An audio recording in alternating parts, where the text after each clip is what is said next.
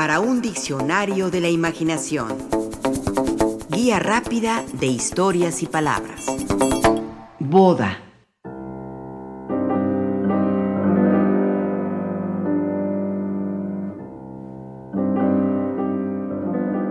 Escribe el poeta continental Amado Nervo esta metáfora de un amor apasionado y eterno que sella su relación sentimental. Con un beso infinito, cual los besos voraces que se dan los amados en la noche de bodas, enredando sus cuerpos como lianas tenaces.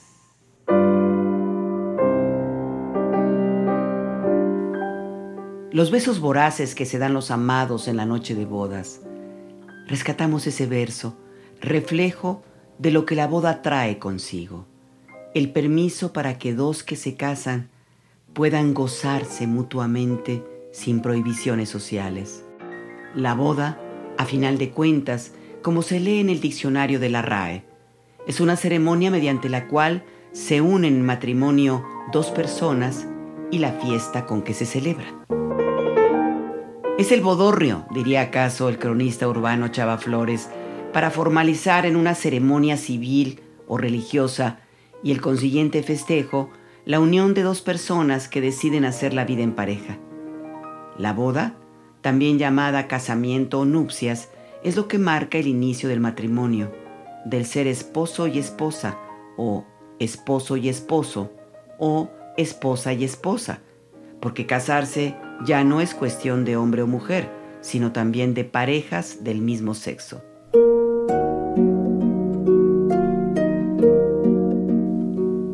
supuesto que una boda, ese enlace matrimonial, puede ser motivo de dicha o de desdicha consumada. Por ejemplo, cuando se matrimonia la amada con otro, como en el poema Damiana se casa, donde Amado Nervo llora al amor perdido. Con mis amargos pensares y con mis desdichas todas, haré tu ramo de bodas que no será de azares. o como Ramón López Velarde, quien así se conduce tras perder los favores de la amada. Triste renuncio a las venturas todas de tu suave y eterna compañía. Hoy que se apaga con la dicha mía el altar que soñé para mis bodas y el templo aquel de claridad incierta, y tú, como las vírgenes vestida, brillarán en la noche de mi vida como la luz de la esperanza muerta.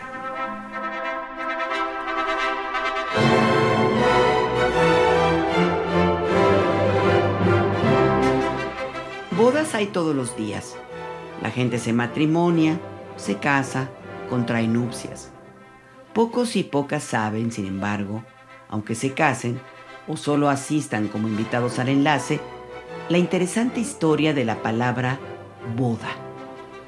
Se ha creído por un tiempo que el vocablo boda proviene del latín vota y que significa voto, promesa. Se refieren a los votos de felicidad y de unión que se hacen al momento del matrimonio. Ya desde el siglo XVII, sin embargo, Sebastián de Covarrubias, en su Tesoro de la Lengua castellana o española, decía lo siguiente, boda y bodas es un término español antiguo y muy usado, por lo que en latín llamamos nuptias, veltedas, por el velo que llevaba la novia ante el rostro que la cubría a modo de nube. Y agregaba, muchos tienen por cierto que este nombre boda es arábigo, dicho de los árabes como Buda El filólogo José Vázquez Ruiz sostiene que Covarrubias estaba en lo cierto. Este filólogo ha investigado que desde el año 1000 de nuestra era, en los países árabes, el término Buda se utilizaba como sinónimo de matrimonio. Su investigación va más allá. Buda, en un principio, hacía alusión a la vulva femenina. Por eso el estudioso árabe Ebnunin Aliro, nacido en 1232 y muerto en 1311, aseguraba que se dice que fulano ha conseguido la Buda de fulana cuando se ha casado con ella. Quizá por eso también era sinónimo de dote y también de coito o de cohabitación.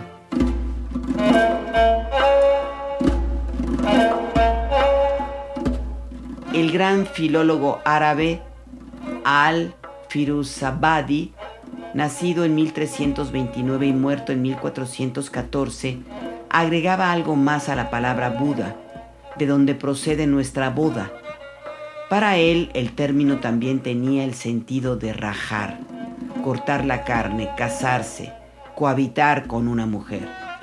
Es el contrato matrimonial mediante la pérdida de la virginidad, de ahí el rajar o cortar la carne que contiene esta palabra. Para José Vázquez Ruiz, ese sentido no está tan lejano del origen de una palabra similar a boda, que es casamiento. Creo firmemente, afirma el filólogo, que está en estrecha relación semántica con el español casamiento, del que sería un calco en el sentido latino de casere y en el francés de casement, que es la acción de caser, es decir, de romper o quebrar algo. En este caso, el imen, la virginidad.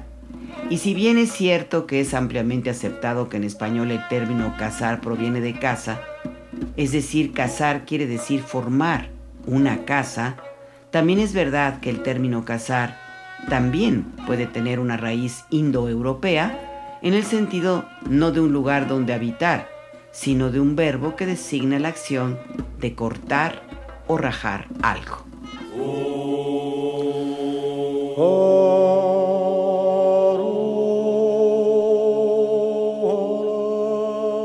Dice Rubén Darío en un poema, Hoy que tú celebras tus bodas de nieve, tus bodas de virgen con el sueño son, y Octavio Paz, en este otro sobre la belleza, el telón de este mundo se abre en dos, cesa la vieja oposición entre verdad y fábula, apariencia y realidad celebran al fin sus bodas. Sobre las cenizas de las mentirosas evidencias se levanta una columna de seda y electricidad, un pausado chorro de belleza.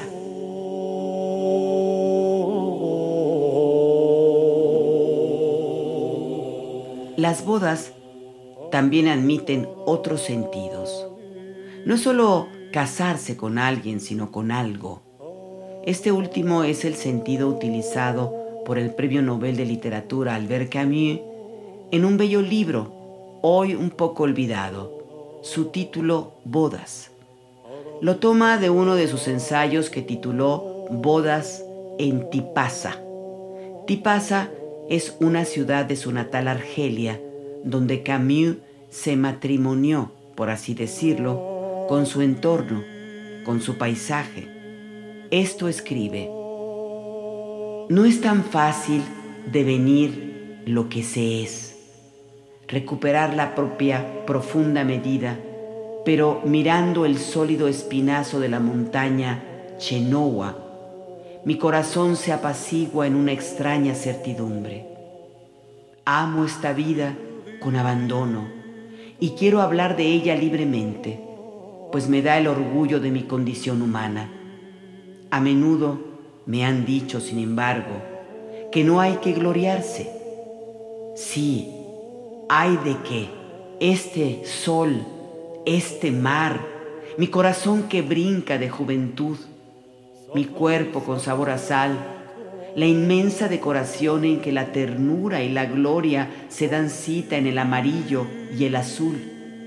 A conquistar esto debo aplicar mi fuerza y mis recursos todo aquí me deja intacto. Nada mío abandono, ninguna máscara reviso.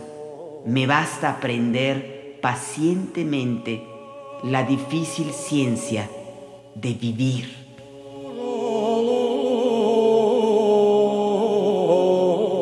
Albert Camus, en Tipasa, tuvo su boda con el mundo, con la naturaleza.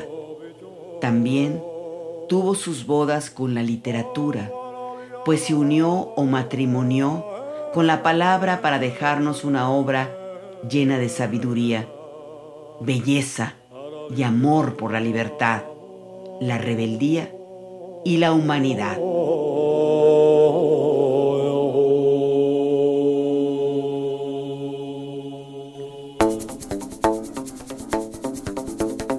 Participamos en este programa Juan Ramírez, Rafael Méndez, María Eugenia Pulido, Mauricio Carrera y Pilar Muñoz.